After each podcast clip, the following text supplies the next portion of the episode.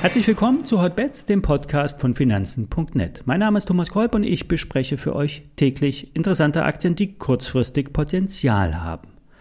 Hotbets wird präsentiert von dem neuen Online-Broker Finanzen.net SEO. Hier kannst du bald Aktien komplett gebührenfrei handeln. Du kannst dich bereits jetzt exklusiv registrieren und in wenigen Tagen ein kostenfreies Depot eröffnen. Schau es dir doch mal an unter finanzen.net slash SEO.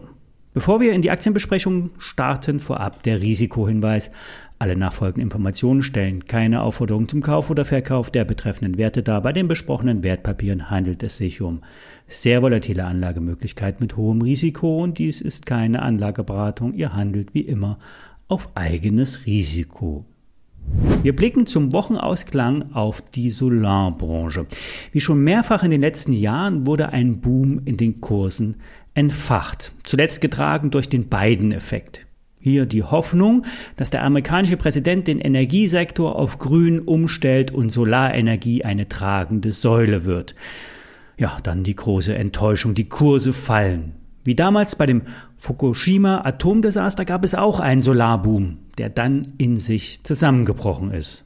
Nun, diesmal ist alles anders. Ja, das kann zwar an der Börse ein recht teurer Spruch werden, trotzdem ist die Branche nicht am Boden. Im Gegenteil, die Auftragslage ist stabil bis kräftig. Die Kurse sind vielleicht zu stark unter Druck gekommen.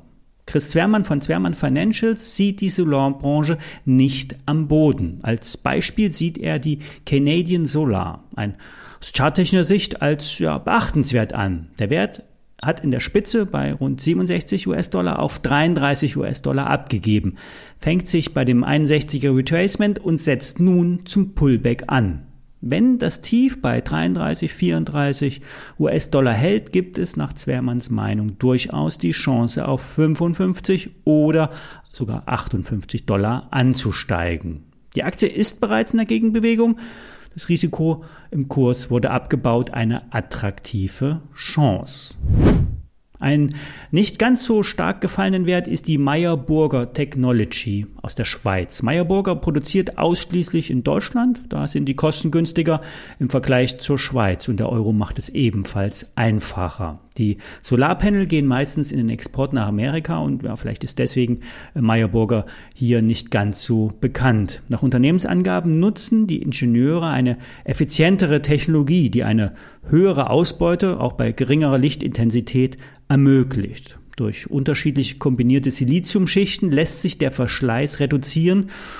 Nach einiger Zeit treten bei herkömmlichen Platten Mikrorisse auf, die die Lebensdauer begrenzen. Die Panel von Meyer Burger sind dafür länger haltbar, lassen weniger äh, lassen wegen dem geringeren Widerstand mehr Strom fließen und sind am Ende effizienter im Vergleich zu den Massenprodukten aus China. Die Aktie steht bei 47 oder 0,47 Schweizer Franken.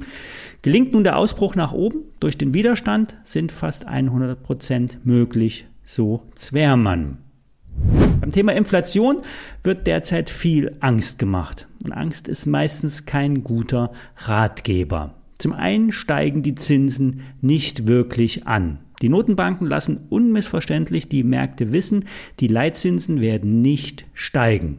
Die Anleihenrenditen steigen zwar an, nur kann das nicht als Basis für die teilweise dramatischen Headlines sein. Die Verbraucherpreise steigen, ja, das ist die gefühlte Inflation. Alles wird teurer, das ist real, das ist spürbar. Doch die Werte werden mit dem Vorjahr verglichen. Da waren die Verbraucherpreisanstiege extrem niedrig. Im Vergleich zum Vormonat, steigen äh, die Verbraucherpreise ebenfalls an. Diese kurzfristige Betrachtung auf die letzten Monate ist allerdings den Rohstoffpreisen geschuldet. Die Preisanstiege bei den Rohstoffen sind gewaltig und ebenfalls real. Die Chinesen kaufen den deutschen Wald leer, Bauholz verdreifacht sich. Der Kupferpreis explodiert. Hier gab es ein 10-Jahres-Hoch bei über 10.000 Dollar je Tonne Kupfer. Wenn nun aber diese Übertreibungen wieder abgebaut werden, könnte die Spannung aus dem Thema Inflation genommen werden. Gerade bei den Rohstoffen wird der Preis durch Angebot und Nachfrage gebildet. Zwar kann es auf der Zeitschiene zu Verknappungen, sprich extremen Preisschwankungen kommen, trotzdem Ist der Preis zu hoch, wird weniger produziert, wird weniger verkauft und schlussendlich auch weniger gebaut. Wir befinden uns nicht in einer Mangelwirtschaft, wo Fliesen gehamstert werden, weil es übermorgen vielleicht keine mehr gibt. Das ist Quatsch. Die Preise sind durch Nachfrageschübe in der Post-Corona-Zeit durcheinandergewirbelt und werden sich wieder einpendeln. Vielleicht fallen wir nicht auf die Lows, bleiben aber auch nicht auf den Highs. Das heißt Kupfer und Holz etc. Alles wird wieder fallen. Lasst euch nicht ins Boxhorn jagen und das Inflationsgespenst einreden. Bleibt bei den Fakten, bleibt bei den Charts. Beim Gold und Silber sieht es vielleicht ein bisschen anders aus. Hier waren die Bewegungen nicht so stark. Nach kurzen Rücksetzern kann es wieder aufwärts gehen. Entscheidend sind aber hier eher die Währungseffekte. Der Euro-US-Dollar korreliert sehr stark mit dem Goldpreis. Soweit in diesem Sinne, bleibt optimistisch, die dunkle Zeit ist vorbei, es wird wärmer, bald sitzen wir alle in den Biergärten. Ja, bis dahin, alle I sind zu den Aktien stehen in den Shownotes, mehr Fakten und News auf finanzen.net.